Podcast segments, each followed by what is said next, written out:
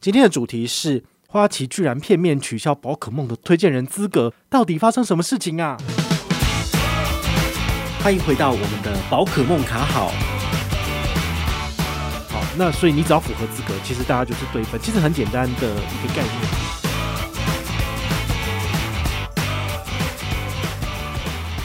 嗨，我是宝可梦，今天要来聊一个最新的市场消息哈。那这件事情其实你们稍早如果有看我的粉丝页分享，你就知道，就是花旗他其实片面的取消宝可梦身为推荐人的资格，然后呢，他就一笔勾销，就说哦，我二零二一年上半年推荐的所有亲友，通通都不能够拿到推荐礼。那这件事情我当然会觉得很困惑，因为呃，我你们都知道，其实我固定时间都有在网络上面办这所谓的推荐人活动嘛。那不只是推荐信用卡，其实财富。管理的这一块也都有推荐。那花旗的财富管理很简单，就是 Citigo 三百万。那三百万它每一季都会有不同的赠品，比如说偶尔是给推荐人 Apple Watch，有时候是一万二礼券之类的。那通常我的做法互利共享，你们也知道，就是把一半的相对应价值给你们。好，那所以你只要符合资格，其实大家就是对分，其实很简单的一个概念，没有很复杂，我也没有多 A 什么什么钱，就是这样子。那其实你们也不见得要跟团，其实大家也可以找网络上其他的播客，或者是你身边有亲友。他愿意推荐你的，你跟他对分都好，都没有关系。所以我这种东西就是姜太公钓鱼，放在网络上其实就是愿者上钩。有人愿意来，那就 OK。但是如果没有，我其实完全都不会在乎。因为说真的，我自己副业我可以赚钱，我为什么要贪这个东西？偶尔就是说，诶，刚好可以帮助到别人，或者是有人真的有这个需求，那在网络上也找到我的资讯就来，那很好。那这件事情其实我从二零一七、二零一八、二零一九，其实做好几年了。通常不太可能会有这种不合格的情形。那今年二零二一年，唯独就是今年发生了这件事情，就是说花旗直接通知我说：“哎，你不符合资格，所以你下面的推荐人通通都不行，都没有这个活动资格。”那我就觉得很奇怪，就是如果不行的话，不是一开始就要不行了？那为什么要在今年才取消这个部分？那是柿子挑软的吃吗？还是觉得我们都是消费者，我们是弱势，我们好欺负？其实你从事后来看也是这样，就是。如果你是一般人，那你如果没有就是媒体的管道可以去揭露这件事情，其实花旗他不会理你。诶，我我真的觉得是这样，有时候还蛮可悲的，就是呃自己写文章写了十年，然后粉丝页经营了四年多，二零一六年到现在，那好不容易才有点起色，接近十万的人追踪，所以这件事情讲出来，当然银行他会紧张，他会重视，所以他们马上就是，其实刚刚我在录音的前戏。好，我们的音效师在这边，他也可以作证，就是刚好花旗打电话来，那他们其实公关部门就很好声好气的在呃安抚我，他就是希望说，哎，我们这件事情我们在处理了，那可不可以就是先不要声张，然后等下礼拜有个结果之后，然后呢就是呃再说这样子啊，可是人家新闻记者都已经爆出来了，那这件事情到底是怎么样？我就觉得你你可以从几个层面去看，第一个层面是花旗他可以这样子，就是呃任意的去。否决，或者是把人拉进去黑名单嘛？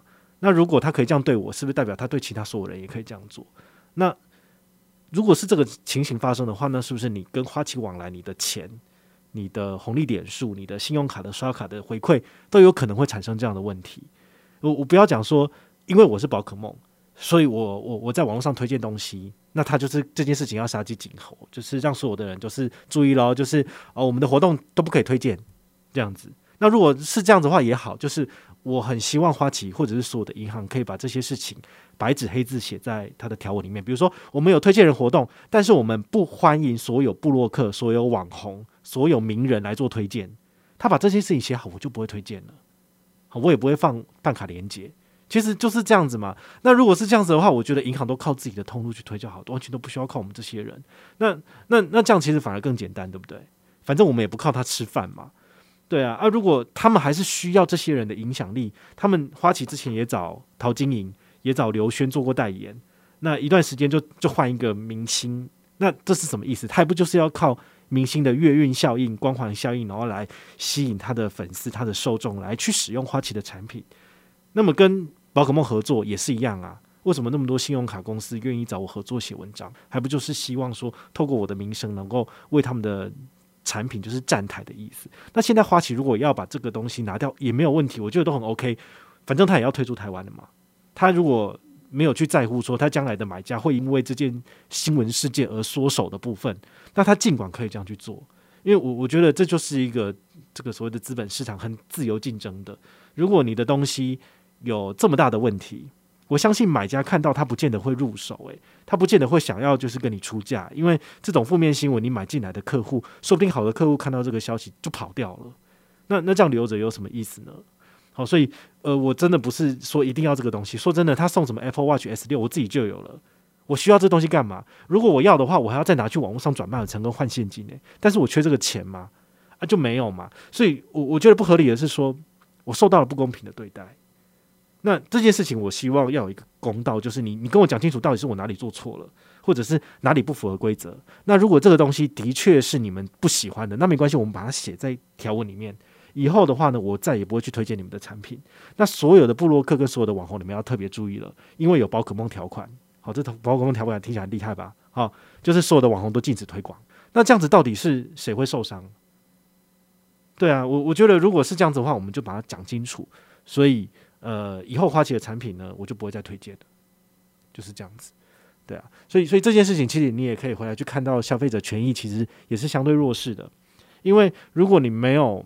媒体的部分，让新闻媒体去询问花旗银行，其实他们就不会去处理这件事情。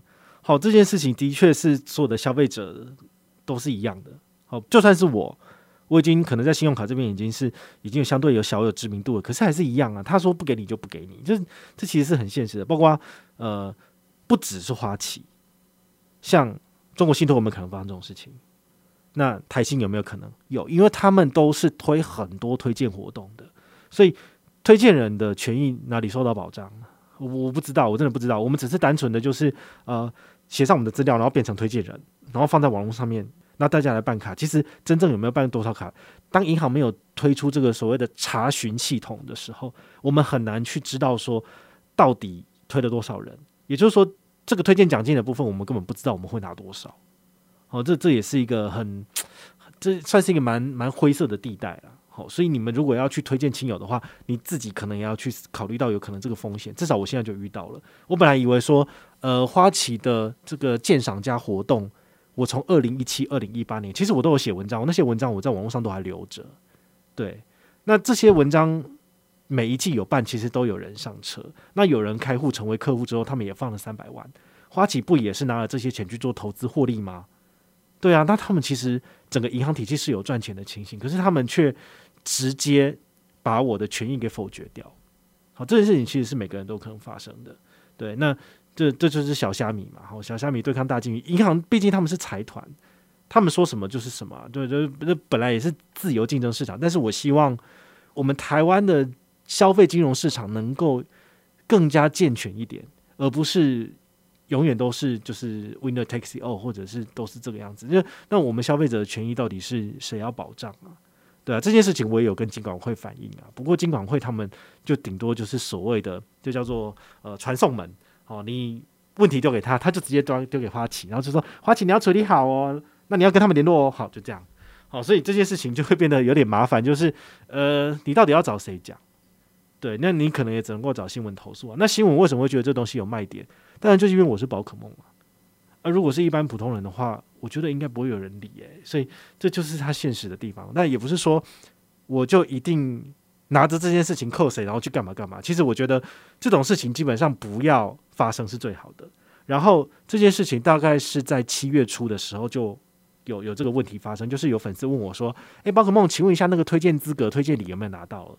那他们的活动是第一季举办，通常大概第三季就会给了。那我就请我的理专去询问说，诶、到底呃这个资格的认定如何？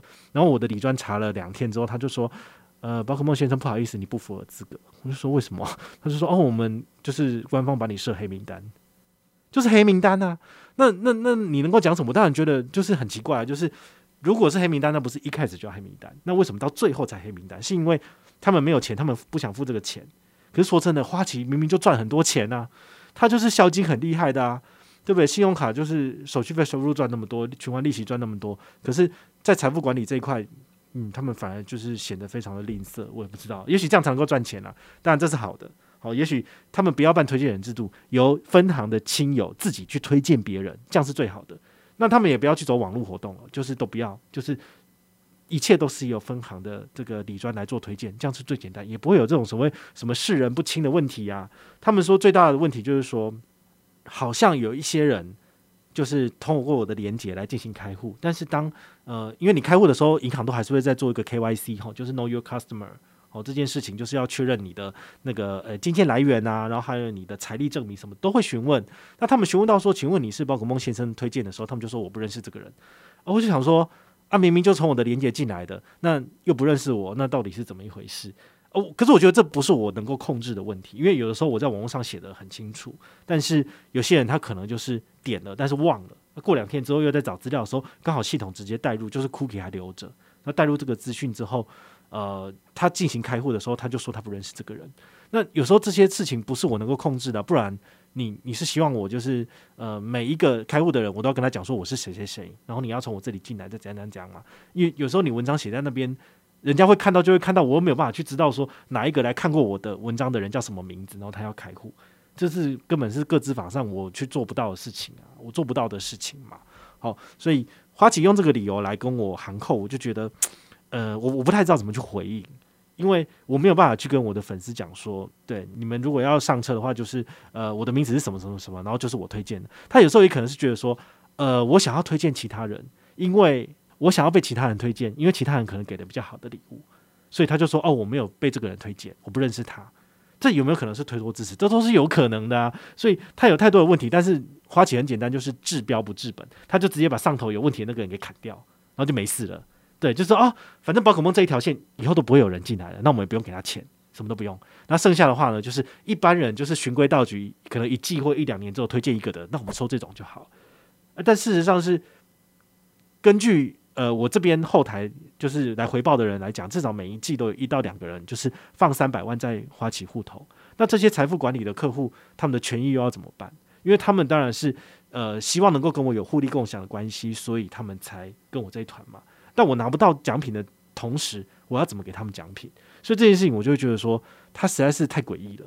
好，那同样的议题，我跟 ETtoday 的这个新闻云的记者讲，然后也跟华视的记者讲，他们也会觉得说，这中间还是有一点诡异跟不合理之处。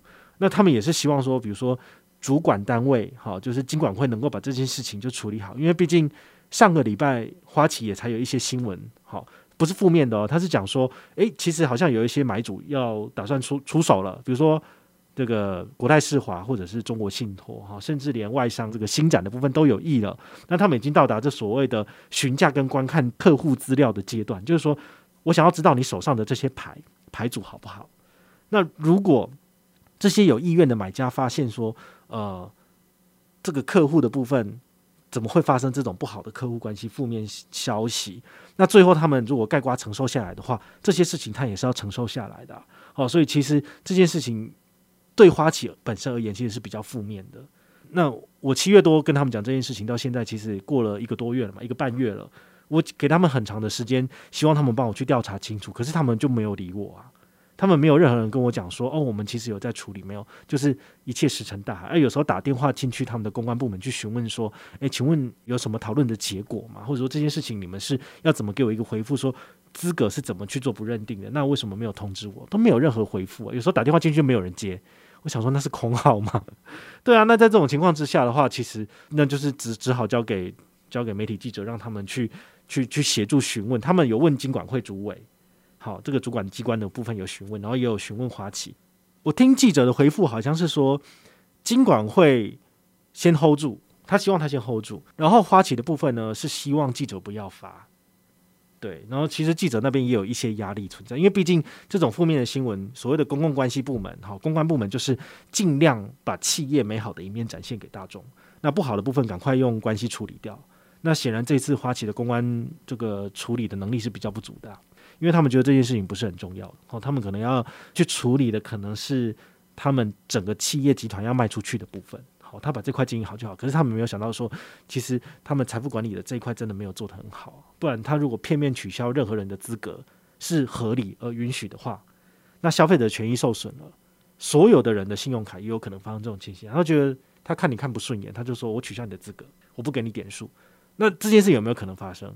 如果能够在我身上发生，我觉得也是有可能发生在每一个人身上。